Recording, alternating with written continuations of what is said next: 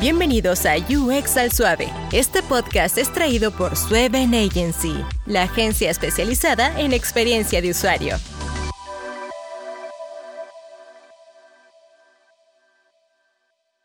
Bienvenidos a UX al Suave, un espacio donde hablamos sobre diseño de interacción en español y sin presiones. Hoy tenemos el gusto de tener a Eduardo Chang, diseñador UI y diseñador, o puede decirse un Design Ops.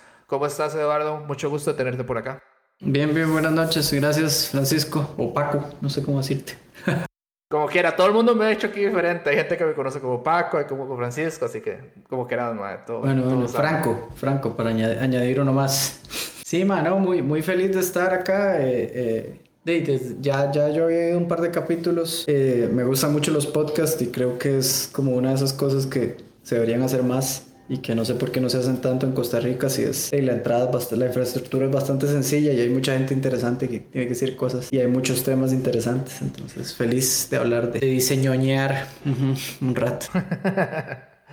Pues bueno para los que no conocen a Eduardo hoy nos va a contar cómo inició un diseño. A ver cuéntanos cómo inició Eduardo desde hace cuánto es diseñador para, para, conocer un poco más de vos a, a, las personas que nos escuchan y no, no saben quién sos vos eh, sí, bueno, eh, voy a empezar por ahorita, como de, para ir de, de ahorita para atrás. Eh, yo soy diseñador de interfaces, ese es mi cargo actual, ¿verdad? Los cargos a mí siempre me han costado un montón porque yo no, como muchos de los que estamos acá, no tuve una formación profesional ni una carrera muy, muy lineal, ¿no? Como, como funcionaba antes. Entonces eh, es como raro, ¿no? Yo he sido desde director de arte hasta director eh, de montaje, de un montón de cosas. Eh, pero mi cargo actual, como te mencionaba, es diseñador de UI. estoy en la parte de Design Ops, en un equipo de un equipo de producto con, muy pequeño pero muy interesante con, con, otros colegas que son diseñadores visuales y diseñadores de UX eh, para una empresa en Estados eh, hace poco me, me, cambié de agencia a, a producto, digamos, al lado del cliente. Estoy en esa transición que es súper interesante, sobre todo por los tiempos. Eh, y eso es lo que hago ahorita, digamos, estoy muy metido en todas las partes de sistemas de diseño, optimización de procesos de diseño, diseño, de procesos de diseño. Entonces soy un atacado del orden, de la organización, de, diseñar sistemas por sobre diseñar pantallas eh, y ese tipo de cosas. También eh, desde hace unos 3, 4 años doy clases de lo mismo, eh, sobre todo por un hueco, ¿no? O sea, como que conocí a gente en el área y, y, como creo que no encontraban un profe, me empezaron a llamar a mí y a mí me encanta. Siempre, siempre me gustó dar talleres. como yo nunca terminé la U, nunca pude dar clases, digamos, de, de de diseño o de estética, que es como el área que yo estudié, pero como no la terminé y se requiere terminar y tener una maestría, yo qué sé, nunca pude hacer eso, pero con, las, con el advenimiento de las academias como para universitarias o universitarias, pero con un perfil más, quizá más técnico, no tanto de titulación académica regular, me ha dado chance y me ha gustado un montón. Entonces he dado clases en BrainStation, en la creativa, estoy dando yo un curso ahorita que, que, que yo ayudé a, a, formular el programa y, y, nada, es otra cosa que me gustó un montón. Eh, yo empecé en esta parte, eh, yo estudié artes plásticas, que igual no me hubiera servido mucho, o sea, no me hubieran dado un título muy útil estudié artes plásticas. Yo soy salvadoreño en la Universidad del Salvador en el del 2000 al 2003, 4 más o menos. Llegué a cuarto año eh, y de ahí me retiré. Ya son cinco años para licenciatura. A mí me faltaba muy poquito, pero por muchas fricciones que tuve con, con, con la gente de, de, de, esa institución donde estudié, pues no, era bastante ilógico intentar terminar, no iba a pasar. Eh, Lastimosamente la U de allá no es como la de acá, bueno, tiene problemas como la de acá, pero está a, mucha distancia en cuanto a, la calidad y tiene un, altísimo grado de corrupción que al día de hoy está presente. A mí me entristece un montón porque es la única escuela en El Salvador que da artes puras, digamos. Eh, la mayoría de gente que se dedica a esto o es artista en El Salvador va a, saber que salió de ahí y no pudo terminar, o terminó con muchísimo esfuerzo, o estudió en una privada, diseño gráfico, que era lo que normalmente se estudiaba. Entonces, eh, son pocas carreras eh, humanísticas que quedaron después de la guerra y pocas instituciones públicas que atienden a eso, ¿verdad? La UES es la única universidad del Salvador y tiene apenas tres sedes para un país de, de 6 millones de personas. Eh, eh, que donde lastimosamente muy pocos llegan a la universidad y creo que esa es una de las razones. Entonces la gente que estudia artes o, diseño allá, realmente gente que se esfuerza un montón para poderse meter a una U privada que allá son muy caras. Entonces a mí me gustó eh, eh, el pensum, digamos, en papel cuando, cuando me decidí estudiar eso. y bueno, lo curioso es que para poder yo entrar a artes, yo le mentí a mi mamá y le dije que, porque la carrera es como acá, uno empieza con un tronco común y después se especializa en ya sea en diseño o en pintura o en escultura o en cerámica. Entonces yo le dije que yo iba a diseño para que estuviera tranquila y que iba a trabajar de eso, porque eso es un trabajo eh, que existe. El pintor o artista no, no mucho. Pero yo lo que, lo que saqué fue pintura, o sea, me metí a esa, a esa rama y fue la que no terminé. Y empecé a diseñar eh, porque cuando llegamos a los últimos años, normalmente ya uno está exponiendo eh, arte, digamos, arte, arte contemporáneo, arte regular. Y, y pues había la necesidad de generar material para esas exposiciones y como no teníamos plata, había que hacerlo uno. Entonces empecé a diseñar eh, pues diseño gráfico regular, invitaciones, catálogos de exposiciones. Después las mismas instituciones para las que diseñaba, digamos como que tenía un compa que exponía en tal galería. Entonces a la galería decía, ah, este mae estudia arte si le gusta y como que entiende la onda entonces digámosle que, que, nos haga, que nos haga otra invitación. Y así hasta que terminé trabajando en el Centro Cultural de España en El Salvador, que fue como mi primer trabajo de diseño únicamente. Y, y a partir de ese trabajo, pues como que ya teniendo un trabajo me lo tomé en serio. Siempre sí ha sido algo que hacía como, como al lado y entonces me puse a estudiar y, y, como a... Porque no, nunca lo había hecho, entonces era una responsabilidad muy grande. Entonces, eh, siempre me ha pasado eso, siempre asumo retos laborales para los que no estoy preparado en teoría y siempre tengo que hacer un montón de investigación, pero me gusta porque me obliga a eso, ¿no? Entonces, nada, como a los dos nos fue muy bien, lo hicimos como un año y medio con un compañero que yo tenía, otro diseñador, que se llama Antonio Romero. Nos fue súper bien. Eh, yo tuve una gran ventaja, fue que yo empecé en un área que es muy tuanis para diseñar, que es el área de cultura. Entonces, cuando mucha gente empezó haciendo logotipos de empresas, no sé, de, no quiero decir aburridas, porque todas las empresas tienen algo vacilón, pero, pero empresas más regulares, eh, yo empecé a diseñar para cine, teatro, eh, música, cosas que en general tienen más libertad estética y que a mí me funcionaba porque ese era mi fuerte, ¿no? Lo que yo había estudiado en arte. Eh, después de eso eh, empezó a surgir igual por la misma necesidad, la necesidad de hacer websites. Tenía clientes que me empezaban a decir, hey, hágame un website. Y en ese tiempo eh, pues existía lo que se llamaba un webmaster, que era como una zoila de, de cosas digitales.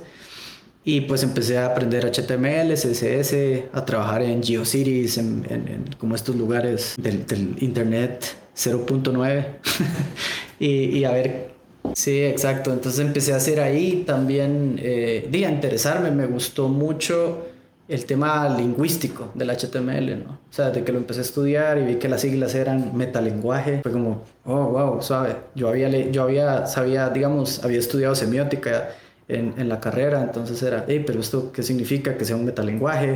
Es como nada más una sigla vacilona que buscaron o realmente hay algo detrás y ya empecé a como a revisar como, como por qué era un metalenguaje, toda la teoría del hipervínculo, entonces fue como, ah, mira, no, esto, esto tiene, como, tiene como una base muy filosófica que me interesó porque es, es muy artística en realidad, muy humanística, es, es, es como que las, los huesos viejos de la internet son muy, son muy, son muy hippies, entonces era algo que como que coincidía mucho con mi preparación. Y el internet no era tomado en serio. Entonces uno podía hacer un montón de cosas, probar. Yo subí cosas rotas con typos eh, que se caían, que no corrían bien. Eh, pero en ese tiempo el internet era como un nice to have, digamos, como que eran como empresas que tenían plata, que no entendían para qué era y en realidad no, no servía para, para muchas empresas, no servía mucho porque no había una estrategia de qué querían decir. Eh, entonces le hice un website a un club de astronomía, le hice un website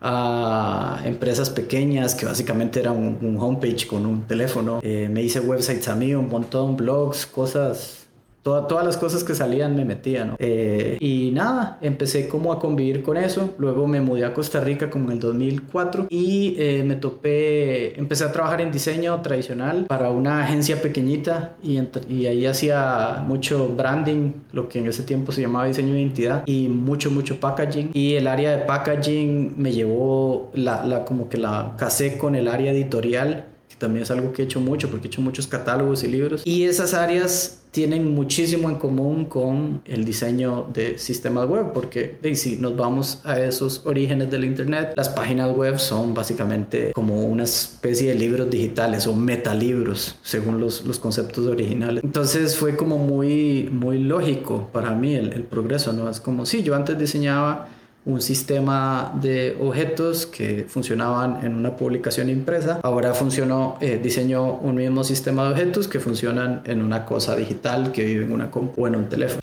Eh, entonces nada, eh, me fui a trabajar después de esa empresa pequeñita que se llamaba Cartel Gráfico. Eh, ahí hice algunos websites, pero igual no eran demasiado sofisticados. Eh, tal vez alguno tenía PHP por detrás para hacer algo, no sé. Eh, pero después empecé a freelancear y freelanceando me conocí a una gente de una empresa que se llama Coral Technology, que tenían un sistema de booking para turismo. Entonces me empecé a freelancearles a ellos y después ese freelancer slash trabajo que todos hemos tenido, ¿verdad? Donde estamos freelanceando, pero llegamos todos los días a las 8 de la mañana y, tenemos como un horario y un jefe. Entonces, eh, y ahí fue como ya meternos mucho en diseño. Trabajaba yo y dos, dos programadores eh, era una, una, una, una, base código en PHP y era interesante porque era como, como que me gustaba mucho finalmente llegar a tener gente donde yo decía, hey, ¿se podrá hacer esto? Y me decían, ah, sí, sí, hagámoslo así o hagámoslo así.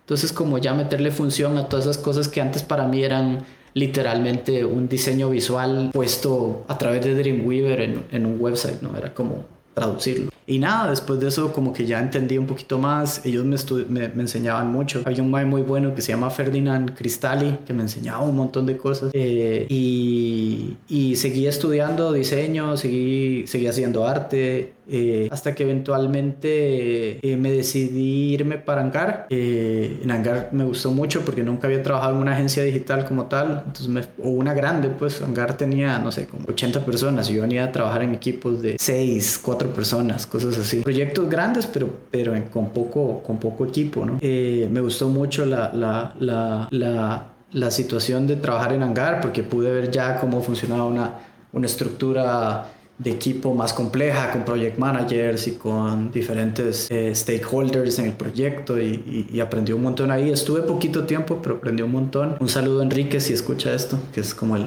design manager o el design lead ahí en, en Angar. Eh, y, y, ahí conocí a un montón de gente así muy tuanis. Conocí a un mae que hacía UX buenísimo para PSD2, HTML no sé si ah, escuchaste alguna vez esa, esa empresa, pero una gente que, eh, ay, se me olvida el nombre ahorita, pero era un mae muy gato y fue como uno de los maes, o sea, como, como esa gente que, que uno agarra, que tiene poca relación con ellos, pero no agarra volado. Entonces ese mae estaba metido mucho en UX.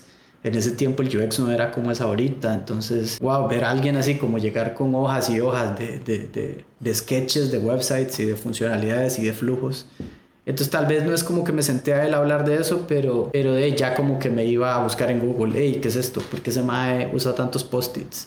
Eh, ¿Qué le pasa? Y ya entonces uno empieza a leer y a, investigar. Para mí esa siempre ha sido la forma en que yo aprendo. De Angar me pasé a Noise, que ahora es eh, Creative Drive, que ahora es Accenture, creo, o que es una mezcla. No, creo que Noise es TWA creo. Ah, ok. Lo que es ahora Creative Drive es era Luminup con 77. Ajá. Bueno, entonces eh, empecé a trabajar con ellos. Ellos tenían como este lado de redes sociales eh, muy fuerte y fui como el, el, el, lead, el, lead, de diseño ahí como dos años, creo, o año y medio. Eh, me gustó un montón, digamos. De hecho, eh, eh, Salí de ahí cuando ellos hicieron una expansión eh, y eh, pues resultaba que la gente de, de, Noise, que antes era arte, ay, ¿cómo se llama? Arte, arte y estrategia, arte y diseño, no recuerdo cómo se llamaba lo que tenía Gastón antes, eh, arte y lógica, porque era arte y lógica. por la compu, ¿no? Entonces, eh, Gastón también, Gastón García, que es una, una, persona en la que también aprendí un montón, él estudió artes también, entonces teníamos un perfil muy similar y, con, y compas en común. Y él era muy amigo de, de Kelso, de Marco Kelso, y de Tony Agüero, que, que conocía de, de, de, de Wonderman Thompson, que en ese tiempo era Possible y que antes era no me acuerdo. Schematic. Era Schematic, yo no, eso no lo sabía. Yo, yo, yo, yo conocí Possible por Mazda, pero hace tiempo. Sí. Ajá. La cuenta Mazda. Sí, yo, yo estuve en Mazda también. Bueno, entonces, eh, eh, literalmente salí a trabajar el miércoles, un miércoles de Noise y el lunes empecé a trabajar en, en, en Possible en ese entonces. Y Possible es un chuzo también. Eh, trabajé ahí hasta eh, el mes pasado y ahora estoy trabajando en Byte que es una compañía en, en, Estados que hace, que hace retainers, hace un, bueno, vende, vende servicios dentales eh, parecidos a, estas otras marcas, como, bueno, en Estados hay toda una industria de eso, pero servicios dentales vía, vía web. Entonces estamos trabajando ahí, que es también un equipo más pequeño del lado del producto, ya sin toda la la jerarquía que existe en, en, una agencia, ¿no? Entonces directamente con, con los programadores que están encargados del, del, código base, con la gente de frontend que está encargada de eso, con, con los equipos locales de, de, de, gente que hace tratamientos. Es una experiencia interesante porque nunca había trabajado directamente para, para digamos así, así de, de, cerca con un producto, ¿no? Siempre había trabajado a través de una agencia que, que le pone muchos intermediarios. Y sí, ahora mi interés es ese, ¿no? Como que de hecho me contrataron como para eso, remozar todas las partes de los sistemas de diseño, esas estructuras, y es algo que a mí me, desde hace unos 5 o 6 años siempre me, me ha interesado y, y, y, siempre he querido dedicarme casi que plenamente a eso, ¿no? a, ese, a, ese, a ese soporte, eh, como estar behind the scenes del proceso de diseño. Entonces... Yo creo que la pregunta, la pregunta del millón en este caso es, bueno, ahora, ahora sabemos que UI, en esa época que vos hablabas de ser webmaster no existía, digamos. Ahora, la pregunta del millón es ¿por qué UI y no UX? Yo creo, cuando descubriste que era UX, ¿por qué no dijiste, bueno, di, esto me parece, me parece muy cool, pero no es lo mío? Te fuiste más por el lado de UI al final. Ajá. Creo que porque soy una persona más visual que, que, que, otra cosa. O sea, creo que esa, esa división que existe entre las dos es una división completamente artificial.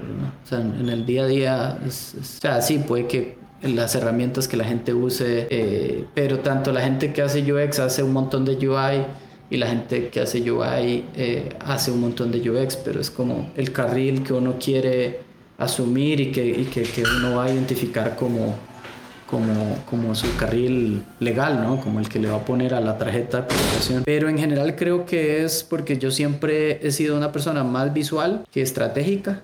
Eh, o bueno, tal vez decirlo así, mi estrategia es plenamente visual. Y porque me gusta hacer. Entonces, por ejemplo, en, en, arte pasa lo mismo, ¿verdad? Porque usted es curador, en el arte existe una cosa que es un curador y un artista, ¿no? Y el curador básicamente es alguien que establece guiones de exposición o de eventos artísticos a partir de arte de artistas. Entonces sería como una especie de director, podría, podría hacerse el paralelismo, ¿no? Porque es alguien que agarra el arte que hacen otros y lo monta en una estrategia lógica o en una narrativa particular, ¿no? Entonces, a mí el, el, la curaduría me gusta, la he hecho, pero personalmente me gusta más hacer arte que entablar guiones con arte es como un editor y un escritor. A mí me gusta escribir. Editar ha de ser súper chuzo, pero, pero es, es, es, como más, es, otro, es otra estructura de, de, de, metodologías que, que, yo prefiero. Lo, lo, lo, visual siempre me ha llamado más la atención. Ahora, eso me parece súper interesante. Yo no, yo no lo sabía. De, hecho, yo de arte sé muy poco en realidad. Aún así, mi background sí es diseño puro y duro, pero de, de arte en sí sé muy, muy poco. Hablemos un poco de Design Ops.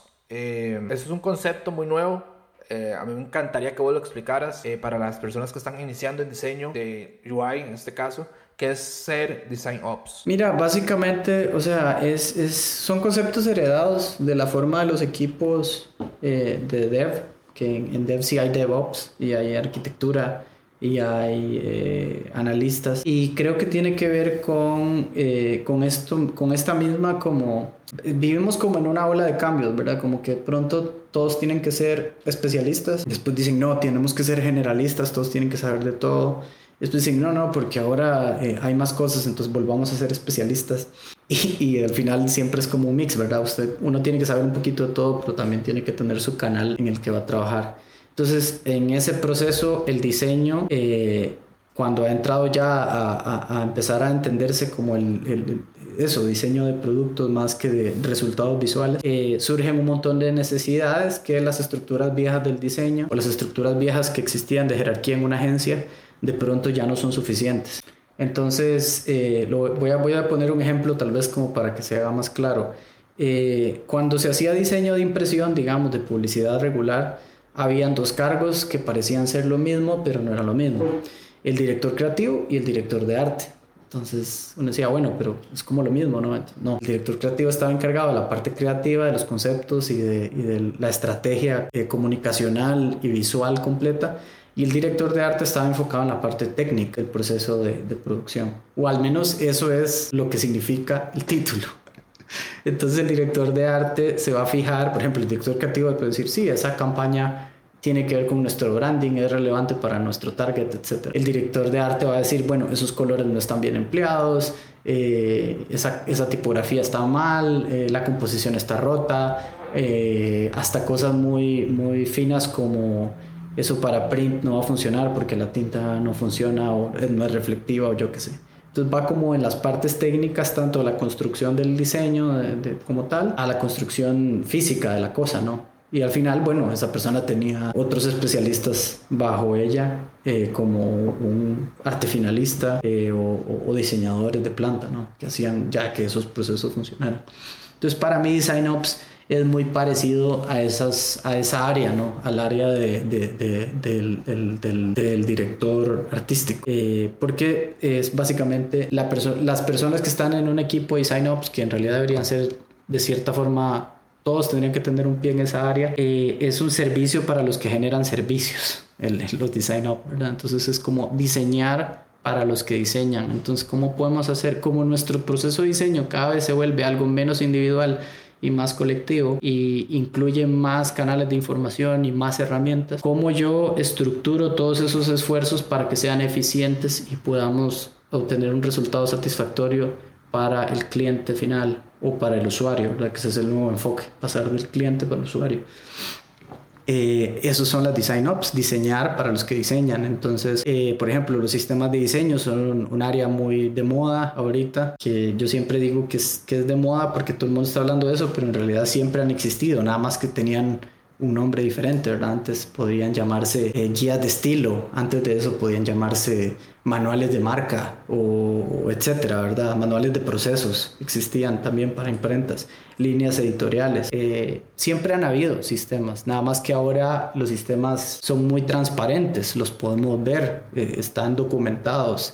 Eh, siguen reglas que después se aplican a, productos. Entonces, por ejemplo, la parte de las librerías de diseño, de los sistemas de diseño, las selecciones de software, las selecciones de tecnología, eh, todo lo que tenga, todo lo que le dé soporte al equipo de diseño para que pueda hacer lo que, lo que quiere hacer, para que cumpla su objetivo, entra en Design Ops, ¿verdad? Entonces puede ser desde evaluar eh, un plugin para ver si se puede usar para todas las empresas, desde diseñar procesos de onboarding para diseñadores nuevos, desde asistir en los procesos de entrevistas, de, nuevos reclutamientos, hasta eh, volver más eficientes los procesos que ya existen, ¿verdad? Y la, lo, lo, lo, vacilón de eso es que suena como que es algo para un equipo de 200 personas, ¿verdad? Que si somos tres no hace falta porque somos tres, pero en realidad yo creo que no, que es, que es, es como si no hay chance para que haya una persona dedicada a eso, es un sombrero que hay que ponerse. Entonces como como cuando uno hacía freelance y decía, bueno, el arte final lo tengo que montar yo porque no puedo pagar un arte finalista, entonces uno decía, bueno, llamo a la nación y le pido el CD con los prefijos ahí, los, todas las cosas que tiene que tener. Yo no tengo dónde poner un CD, yo digo este Y yo. sí, pero digamos, digo, entonces, si no hay una persona dedicada, puede ser alguien, porque alguien tiene que tomar esas decisiones, ¿verdad? Desde que vamos a usar Slack o Teams, que es como el pleito del, momento, ¿verdad? Muchas empresas... Odio, odio Teams, odio Teams. En Mac, En Mac no funciona. En Mac no funciona. Sí, todo el mundo. Es, como, a mí me da risa porque siempre hay, hay un pleito, ¿verdad? De, de, de, qué. Eh, o si usamos Miro o FigJam o que si usamos hasta esas cosillas que, que, son muy que pueden sonar muy tontas eh, en realidad hay que ordenarlas porque si no qué sucede eh, hay gente que está esperando en un room de Teams cuando todo el equipo está en el Zoom y hay un man WhatsApp que no se ha enterado de nada. Entonces, ese tipo, a medida que el proceso de diseño se vuelve más complejo y involucra más personas, es necesario que le demos forma, ¿no? Entonces, puede ser desde ese tipo de decisiones hasta decisiones más estratégicas, ¿verdad? Por ejemplo, como cómo componentizar un diseño, qué tipos de componentes van a hacer que nuestro lenguaje de diseño funcione ah, horizontalmente y transversalmente con otros equipos. Entonces, eh, también está ese otro rol del Design Technologist, ¿verdad? Que es una persona que tiene también un pie en cada charco. Eh, o diseñadores de innovación que están como enfocados en, Y eso se vuelve todavía más complejo cuando pasas del lado del producto, ¿verdad? Porque eh, resulta que antes como una agencia que da un servicio a alguien que tiene un producto, eh, pues estás, te, te llega como ya al paquete, ¿no? Pero de pronto pasas al producto y resulta que puedes hablar con la persona que está haciendo el chunche. Entonces, digamos como que, y eso es algo que está pasando mucho ahorita, ¿no? Cada vez más y más las compañías están migrando. Antes era muy común que las compañías contrataran una agencia y se quedaran ahí y, ya, y la agencia les resuelve ya sea digital o tradicional. Eh, ¿Qué está pasando ahorita? Las muchas compañías que surgen desde la innovación del desarrollo, digamos, o sea, de programadores, eh, nunca, no tienen esa idea del outsourcing para ellos es muy, es muy, muy foránea, ¿no? Es como, uy, no, no, yo no voy a pasar mi código a nadie. O sea, todo lo vamos a hacer aquí adentro. Entonces, para ellos tiene mucho sentido hacer un equipo in-house de diseño, porque siempre han tenido un equipo in-house. Eh, no es que no hagan outsourcing, siempre hacen, pero, pero como que hay un celo por el producto y el código, ¿no? Es como muy tight-knit la situación. Entonces, por ejemplo, es súper normal que Facebook tenga su propio equipo de diseño y que Spotify tenga su propio equipo de diseño y que con su contraten o hagan outsourcing de otros procesos sobre los cuales no son expertos, como diseño de identidad o de marca o yo qué sé. Entonces es igual, ¿no? Cuando, cuando, uno, cuando uno pasa de diseñar desde una agencia hacia un producto que cada vez está pasando más y más, eh, sucede eso, que se da cuenta que cada vez hay, más canales que organizar y más sistemas que organizar. Eh, ya no es solo un entregable que había que entregar y, y, rezar para que les gustara y, y que no regresaran en tres meses molestos ya es algo con el que día a día, digamos, eh, eh, eh, hay que convivir y las decisiones que uno toma pues afectan todo ese proceso, no solo el de uno, sino el de un montón de gente que de pronto no tienen ni siquiera que ver con, con, el equipo de diseño, ¿verdad? O sea, las decisiones que uno puede tomar en un producto terminan afectando al usuario, que va a afectar a toda la cadena de servicio al cliente de una empresa, etc. O toda la gente de ventas, por ejemplo. Entonces creo que correcto, correcto. Cuando, cuando uno trabaja con marcas muy grandes pasa eso, que hay demasiadas personas opinando sobre decisiones o X o Y porque afectan sus vendedores, por ejemplo, un sistema de ventas que afecta a los vendedores en la calle, ¿verdad? Y es, yo creo que ahí es donde empieza un poco este pleito de, de, bueno, de contratamos outsourcing, pero ¿qué pasa si se daña algo? No tenemos que nos ayude. ¿Qué pasa si queremos diseñar otra cosa? E, eso es lo que más o menos, eso es lo que más o menos el, e, es el, el problema yo creo que tienen las, las empresas en este momento. Ahora, eso, eso es interesante, digamos. Yo, yo ese concepto hasta hace muy, muy poco lo escuché y yo pensé que era como parecido. En realidad es parecido como lo que hace un DevOps, de hecho. Pero yo, yo, yo me quedé frío de que existiera esa posición, de hecho, en Estados Unidos, digamos. Es, es muy nueva y, y, yo creo que va a cambiar mucho. De hecho, eh, cuando, cuando ahora pasa mucho eso, ¿no? Que los procesos están en constante evolución, no solo aquí, sino allá. O sea, yo creo que ya de saber esa cosa de que allá está pasando lo más nuevo ya no es cierta. Desde hace ratos, pero creo que por, por todo este velo tercermundista que nos han puesto, nos cuesta entenderlo mucho, ¿verdad? Entonces yo tengo muchos compas, desarrolladores, programadores, eh, que hacen contenido, eh, que hacen diseño, que están realmente a la vanguardia de todo ese proceso, pero seguimos sintiendo que en estados fijos están más adelantados. Porque en realidad, por ejemplo, en, algún, en muchos equipos con los que yo he trabajado, este concepto es nuevo también para ellos. O sea, es nuevo para todos. Y probablemente no se termine llamando así, ¿verdad? Así como, por ejemplo, el, el, el, diseño visual, yo todavía no lo entiendo. o sea, que es, es, es como... Es, es diseño gráfico no impreso. o sea, siento que es como Siento que es como, como una cosa que se inventaron para la gente que no se quiere, que no quiere abrir Figma o Sketch. es como si usted usa Photoshop, es diseñador visual ahora. Ah, ok, gracias.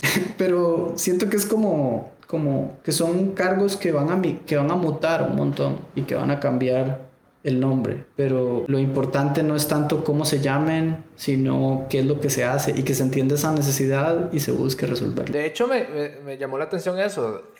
¿Cuál es la diferencia real de un diseñador UI a un visual designer? En realidad, creo que hacen lo mismo. O sea, en el día a día hacen lo mismo. Que no, no, entiendo yo cuál es la diferencia. De hecho, me encantaría traer a alguien que sea, supuesto sea visual designer, pero sé, digamos, a ver qué es lo que hace diferente. Porque, digamos, ahora vemos unicornios, digamos, eh, que es el famoso product designer, ¿verdad? Que es lo que las empresas están tratando de quitarse dos puestos en uno y buscar una persona que tenga un background muy fuerte en UI, que sepa de UX, pero que se vuela research, ¿verdad? Que no sepa o sea, que nunca haya hecho research en su vida, la mayoría de las ocasiones, o que tenga un background muy fuerte en UI, entonces, eh, o en UX, perdón.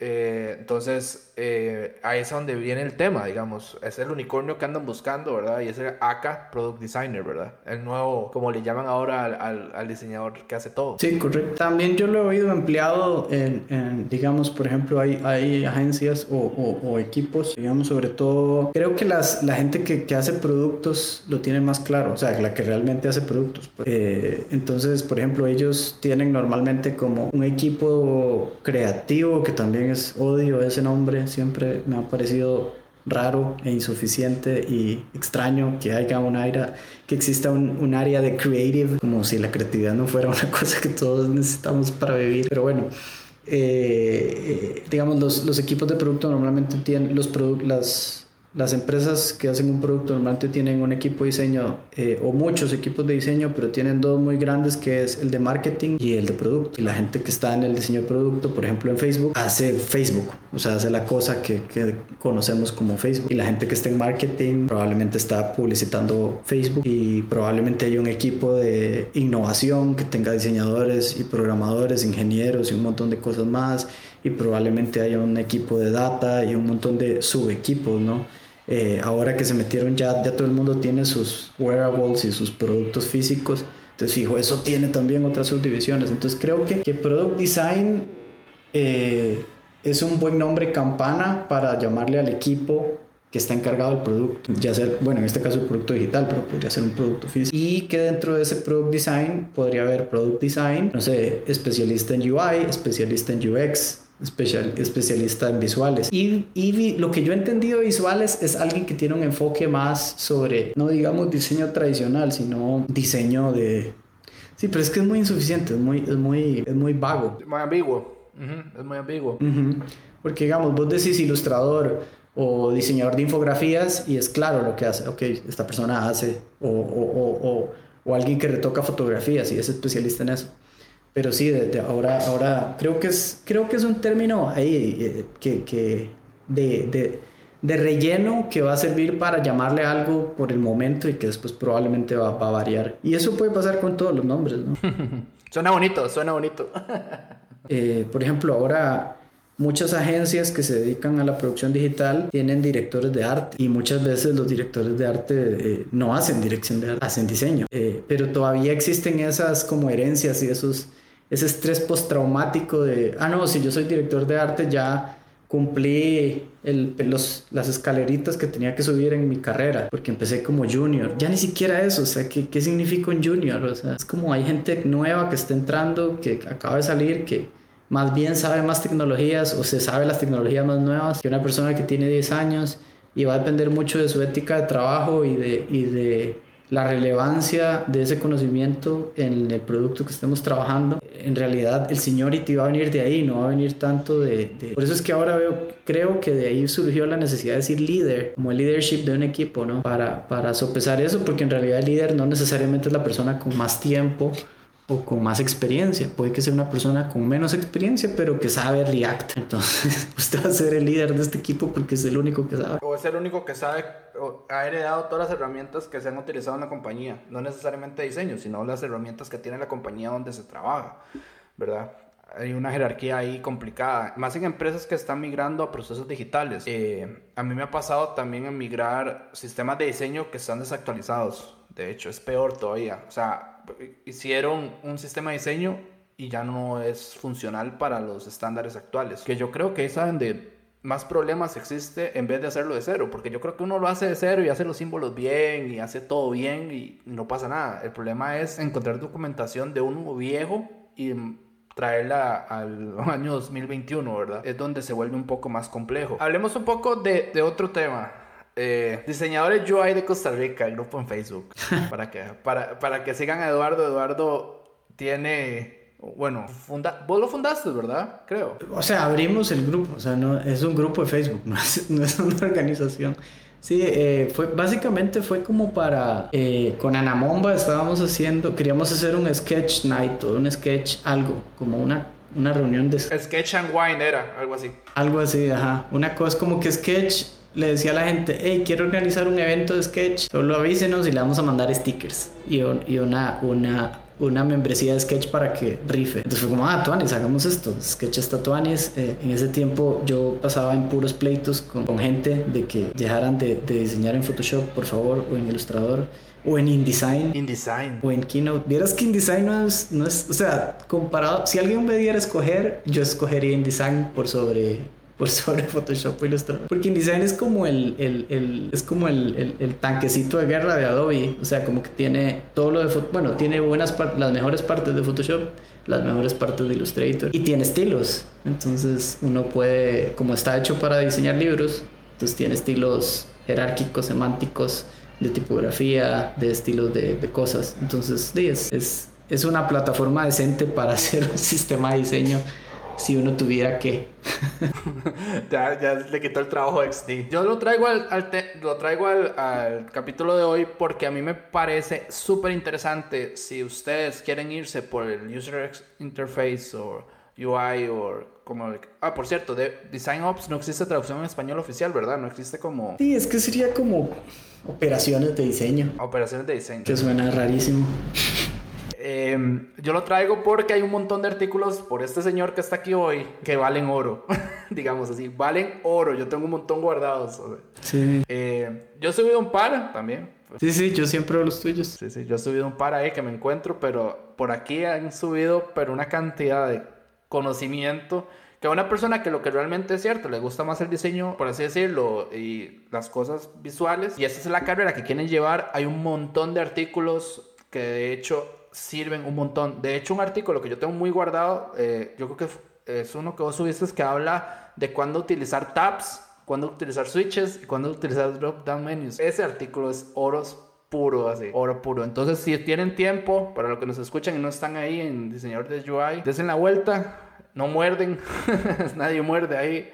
Sí, no, es súper es súper tame la, la, la comunidad. De hecho, a mí me gustaría como activarla un poquito más, pero siempre me pasa que Facebook se está muriendo, entonces es como, como raro armar una comunidad ahí y, y, a veces es, es como complicada la, la, organización. Hay mucha gente que ahora está haciendo como, como posting de puros eh, búsquedas de, de, empleo o, o, ofertas de empleo súper raras como sin, sin, información y todas, todas así buscando unicornios mágicos. Eh, pero sí, sí, siempre, siempre, la, siempre está activa, digamos. ahorita creo que hay como, es, es pequeña, hay, habrán unos 800, 900 miembros. Eh, y, y, sí, a mí me sirve para eso, para compartir esa info y también para darme una idea más o menos de lo que está pasando. Pero si la pueden tener ahí en sus bookmarks, es, a veces se dan buenas discusiones no tantas como a mí me gustaría, pero creo que ya Facebook ya no es el canal para eso, hay que buscar, eh, no sé si, no sé, otro, otro canal.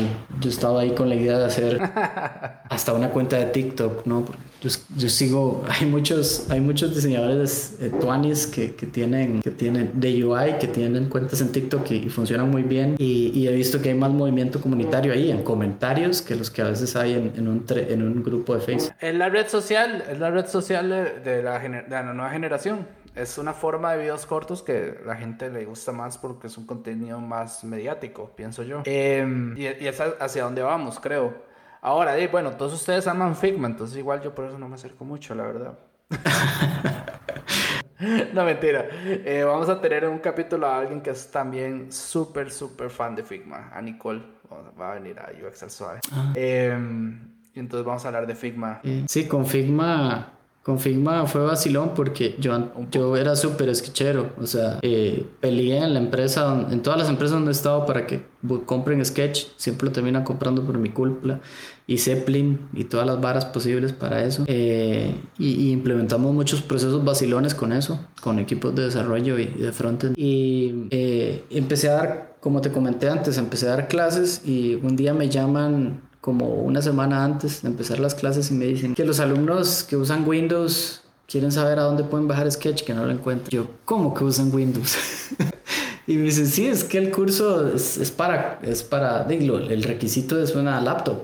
Hay gente que tiene Windows. Y yo, ay, madre, suave. Entonces ya empezamos a ver, ya habían pagado, ya, no ya nos podíamos echar para atrás. Entonces, y lo que dije, vean, denme un mes y, íbamos a usar. Y entonces agarré ese mes y todos los días después del brete y todos los fines de semana a darle a Figma hasta tener un nivel de que a mí me satisfacía para dar clases. Por dicha todos son como lo mismo, XD, Figma y Sketch eh, y, el, y el patito feo InVision Studio.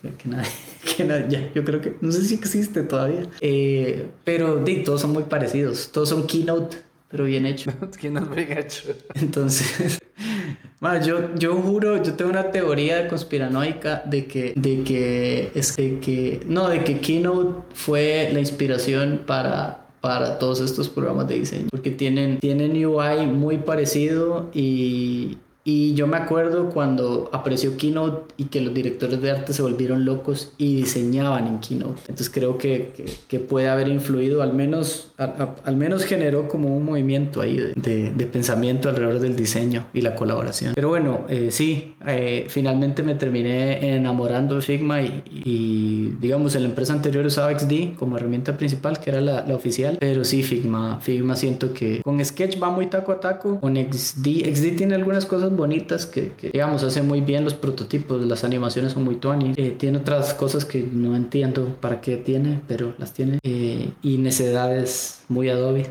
el AutoGrid XD que multiplica todo en solo golpe. Ese Repeat Grid yo nunca... Ajá, Repeat Grid. Nunca lo he usado para nada más que no sea para decirle a alguien, vea qué chivo. no, lo que pasa, lo que pasa es que yo andado por todas, digamos. Yo también, yo me Es un gimmick esa, esa vara, el repeat grid, no tiene sentido. Pero bueno, en general yo creo que la, la, la, la más que pelear por, por, por, herramientas es aprovechar, que ahora hay... Antes usábamos una herramienta que en el nombre dice que es para fotos, para diseñar todo, y ahora tenemos herramientas específicas para diseñar todas las partes del proceso. Y de ahí de nuevo es donde la, la importancia de organizar toda esa info y hacer design ops ya se vuelve más importante. Ya no es, ya no es Photoshop para todos, sino que ya es 10 licencias de cosas diferentes. A, los que están comenzando, denle gracias a Dios que no comenzaron por Photoshop. Cuando usted tiene un layer metido en una carpeta con otra carpeta para hacer el header y empieza el desastre porque para seleccionarlo tiene que dar clic derecho. No me acuerdo ni el comando porque ya no uso Photoshop para nada. Pero era yo, yo comencé con Photoshop, de hecho. Yo, yo comencé con Photoshop. Sí, sí, sí, todos. Bueno, yo comencé con Dreamweaver y Fireworks y, y ahí y en tabletas antes de eso. Yo, yo Flash 2.0 y, y, Uy, qué bueno Flash. Con ActionScript 2.0 y Photoshop. Sí, qué bueno. Como, todo como todo un varón. no, no, eso es horrible, digamos. Yo vi una cosa que es en Flash yo no sé ni cómo mi copo lo corrió y yo dije, madre, ¿qué es esto? O sea... Esto es terrible. Yo el ActionScript, yo me acuerdo que me compré un libro de ActionScript que encontré como en una librería de usados así. Eh, y yo dije, bueno, aprendamos esta vara y lo abandoné así como, ¿qué es esto? O sea, esa es como una de las, de las cosas por las que, por ejemplo, no estudié frontend. Como que dije, no, o sea, entiendo como lo suficiente, pero no, no me vi en este raid. Entonces es como muy complicado como el café de especialidad. Es como. el café de barista es. Es como Tuani, sí, Tuani saber pedir un, un maquiato y saber qué es, pero ya tostar granito por granito, no, no, no prometo. Hasta ahí. De hecho, lo curioso es, en mi caso fue porque yo, cuando salí de la U, de ahí, lo que encontré era hacer temas de WordPress. Entonces me contrataron en un lugar para diseñar el tema yo, yo todo feliz firmé sin saber a qué iba, la verdad. Así como, llegué un todo pollo saliendo de la universidad. Yo firmo, ¿verdad? Mae, bueno, mae, el horario es de 8 a 5, ta, ta, ta, así funciona. Mae, eh, se hacen los temas y se venden. Eso era el deal, digamos. Y habían clientes eh, premium, digamos, que pedían cosas personalizadas. Yo nunca leí PHP en los requerimientos y me fui en todas, ¿verdad? Eh, entonces de, de, la documentación de cómo se... De, diseñarlo no era el problema, más que todo era después ver cómo entra en el core de WordPress, digamos, cómo, cómo todo. Entonces tuve que tragarme CSS, CSS HTML y, y, PHP puro y duro para poder entrar. Y antes era peor porque no es como ahora que digamos los, los temas vienen un poco metidos dentro del content de WordPress y digamos si hay un problema vos puedes quitar no te bota el sitio antes no antes venían fuertemente en el core entonces ahora eso estoy hablando de ese man el 2000 13. Entonces, ma, eso era lo que había, digamos. eso era lo que había. Sí, sí, sí. Ahora yo, la última, yo Sí, antes usaba mucho WordPress y lo dejé de usar un montón. Y hace poco un compa me enseñó Elementor. Bueno, no hace poco, hace como tres años. Pero fue como, wow, que es eso es WordPress, man. Al chile. Y, y sí, o sea, como que ahora ya es. O sea, si uno quiere, uno puede montar un drag and drop, un website ahí medio, medio optimizado y medio, y medio adaptado a las necesidades de uno en un fin de sin saber demasiado. Es, increíble el, nivel de, el crecimiento que ha tenido esa herramienta. Yo creo que no es para todos, depende del proyecto, digamos. Yo estaba muy involucrado con la comunidad y el problema es que entran personas que por, yo sinceramente lo voy a hacer así. Eh, yo creo que ya lo he dicho antes, en cursos de un día, de una hora, que piensan que ya dominan todo el core y documentación de WordPress, que marque bien eh, es bastante, y piensen que pueden hacer lo que sea, digamos. Yo me he encontrado sitios con sistemas de membresía que hicieron en PHP fuera del core y yo lo digo en chiste, yo diseño de día y hago WordPress de noche. A veces WordPress en etapas fuertes de mi vida me ha dado de comer bastante cuando no he encontrado en diseño. Y, y, entonces lo que pasa es que di, lo agarran y lo despedazan y creen que hicieron algo bueno y después sin documentación, comenzando por ahí, y hay que arreglarlo y se vuelve un monstruo de mil cabezas, digamos. Eso es donde vienen los problemas más que todo de, de WordPress, ¿verdad? Pero ahora sí, o sea, digamos, yo tengo de hecho, yo hice una charla, pueden buscarla, los que estén interesados, están en el canal de WordCamp San José, de cómo diseñar con UX en mente en WordPress. De hecho, utilizamos Gutenberg, que es el, el, el, drag and drop que ahora tiene WordPress, pero para defecto. De WordPress, sí. Entonces, más que todo, como poner altas imágenes, cómo tiene que ir el header, qué pasa en mobile. Eh, es de una hora y es bastante interesante como porque es como para la gente desde cero. Va, vos sabes WordPress, pero no tenés idea de diseño de interacción, más hacer los menús así como no sabes qué es H1, H2 si no los haces como querás, ¿verdad? Entonces, eh, todas esas cosas, digamos, yo, eso, lo vimos, de hecho fue el año pasado, y así para el que esté interesado lo puede buscar, está en WordCamp San José, en el canal de YouTube. Pero sí, más o menos es, yo creo que es donde viene el tema, digamos, el el monstruo que después se crea de mil cabezas y que más o menos eh, la gente es como, ¿qué es esto tan feo? empiezan los problemas, ¿verdad? Y es una, un poco falta de educación. Yo creo que también esos cursos que vos mencionás, la falla que tienen, o sea, yo no estoy en desacuerdo porque yo he aprendido muchos de, de YouTube, o sea, ni siquiera cursos de un día, sino de videos de 30 minutos. Pero creo que lo, lo, yo reniego mucho de mi universidad, pero en realidad la universidad a mí me sirvió un montón para sentar bases. Y bueno, no es que uno tenga que ir a la universidad para aprender esas bases, pero a eso fui yo a la universidad, como a entender composición, entender que eran como componentes estéticos básicos, color, forma, composición, ritmo, etc. Entonces creo que eso es a lo que se deberían enfocar más los cursos rápidos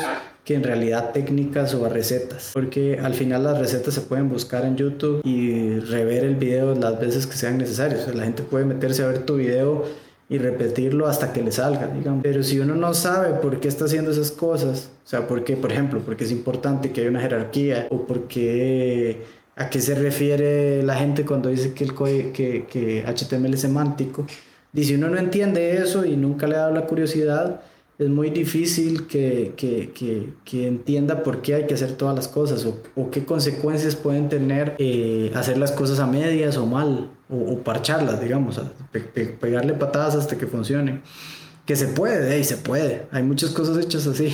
Un montón, un montón, un montón de cosas hechas. Eh, pero, pero sí, yo creo que ese es el, el, el, el o sea, como que entender que eh, las bases del diseño Muchas siguen vigentes, otras están aumentando, otras están creciendo y, y, empezar a adquirir procesos que nos ayuden como a darle esa continuidad. Por ejemplo, vos mencionaste ya como cinco veces la documentación y creo que es por eso, porque vos venís de equipos que tienen como un componente fuerte en la parte de frontend y desarrollo, que creo que te da un, un, diferenciador eh, por sobre, no sé, el diseñador visual, regresando a ese tema. Porque eso es importantísimo, digamos, la documentación es algo que en diseño nosotros nunca vimos. O sea, tal vez en un manual de marca decía, ah, escríbale una hablada ahí en la parte del racional eh, y ya, esa era, esa era la documentación. Hicimos un logo una vez porque los colores eran bonitos y el cliente quería tener un perrito en el logo y por eso es así. Pero la las, las, esa, esa estrategia y esa disciplina de la documentación que existe en el, en el desarrollo, pensando en el otra, en la otra persona del equipo que va a tener que diseñar a partir de esto, eso cambia el juego un montón, ¿no? O sea, como que al día de hoy esos desastres de layers se pueden hacer en Figma y en XD y en Sketch. Yo tengo gente en el equipo que lo sigue haciendo al día de hoy. Pero de, tenemos todo un proceso para limpiar ese código y que vaya lo más bonito posible a, al equipo de frontend y al equipo eh, de desarrollo. Entonces, eh, yo creo que ahí es donde surge esa necesidad ¿no? de tener esfuerzos activos de design ups, así como esfuerzos de otras cosas que por mucho tiempo y por demasiado tiempo hemos visto como extras, no sé, como accesibilidad, y testing y control de calidad, esas cosas siempre se han visto como extras o que son problemas de alguien más eh, y ahora resulta que también tenemos que tener cierta parte nosotros en ella como diseñadores y diseñadoras. Es como, como lo de accesibilidad, como lo que contaba Roberto, era que lo dejaban como, sí, sí, después lo hacemos. Exacto. y ahí le cayeron la ley y se acabó, ¿verdad? Ahora todo el mundo lo hace porque se dieron cuenta que en Estados Unidos le puede caer la ley a uno, ¿verdad? Y, es, la multa es bastante. Yo después offline, ahí Roberto me contó cuánto fue y yo me casi me voy, así, casi me caigo Sí, es, son, son, son montones de plata.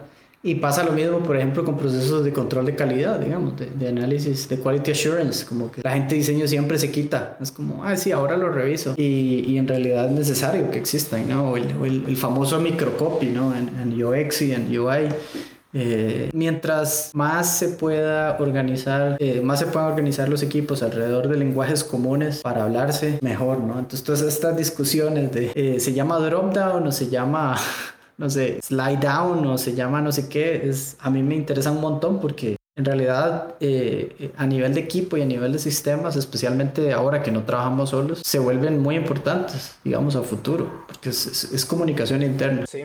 De hecho, sí. Ahora, última sección del día. Súper. Ya no le quito más tiempo, Eduardo, que ha estado aquí. Hombre, tranqui, yo feliz. Me puedo quedar horas. Este va a ser el capítulo más largo de UX Suave por culpa de Eduardo. Vamos a ver. Eh. ¿Cuál es tu peor error y por qué? ¿Cuál ha sido tu peor error y por qué? A ver, a todos se los digo igual, a todos los que han pasado por aquí en estos 26 capítulos. hay gente que ha llegado y dice, di, yo diseñé esto y, ay, ahora lo digo, qué demonios hice. O, o mirar y no, hice un proyecto y me pagaron, como escuché la vez pasada, y no, me pagaron 100 dólares y el resto yo lo acompaño, ¿verdad? Se desapareció el cliente. O Miradi no, no pregunté los requerimientos y se convirtió en un monstruo de mil cabezas. Eh, el de Sergio Calvo ha sido el mejor, uno de los mejores. Y terminé haciendo 60 pantallas en Azure y no pasó nada. Wow. Entonces, a ver, ¿cuál es el tuyo y por qué? Creo que, o sea, no voy a dar una anécdota porque no sé, no recuerdo una, o sea, han habido muchas, entonces no sé cuál escoger.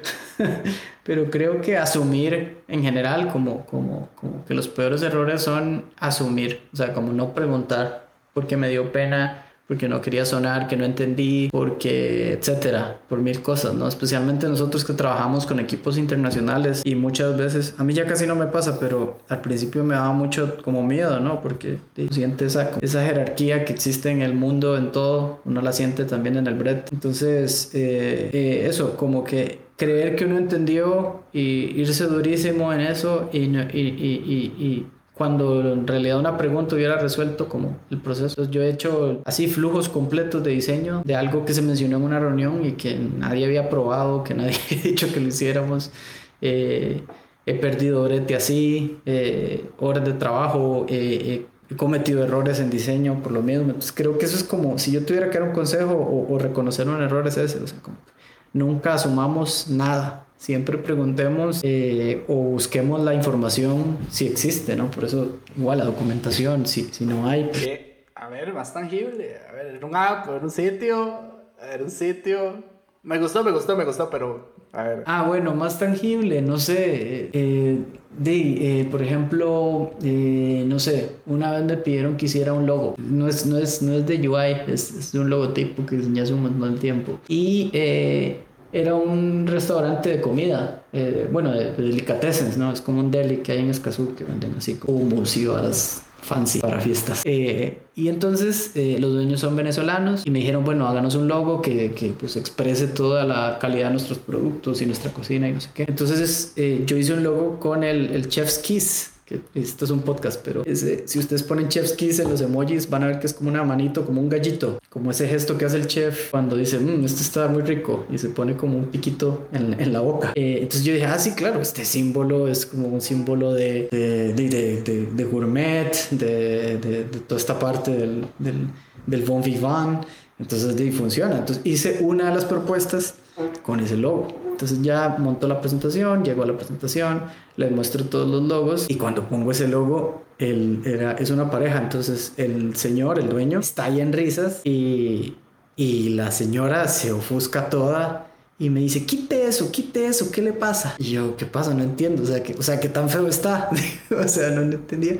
Y resulta que ese símbolo, que para mucha gente es eh, eso, como qué rico está o gourmet, o esa es la, la, manito que es el chef. En Venezuela tiene, es, es, un insulto, es como, como el, el dedo o, o, hacer una mala seña. Entonces, eh, yo como, y man, no, o sea, yo lo busqué, siempre los busco, siempre voy a, a diccionarios de símbolos, pero me imagino que es muy regional o no está registrado y, y, y, nunca lo busqué y, nunca le pregunté a un venezolano, hey, ¿esto significa algo en Venezuela? Eh, estas cosas.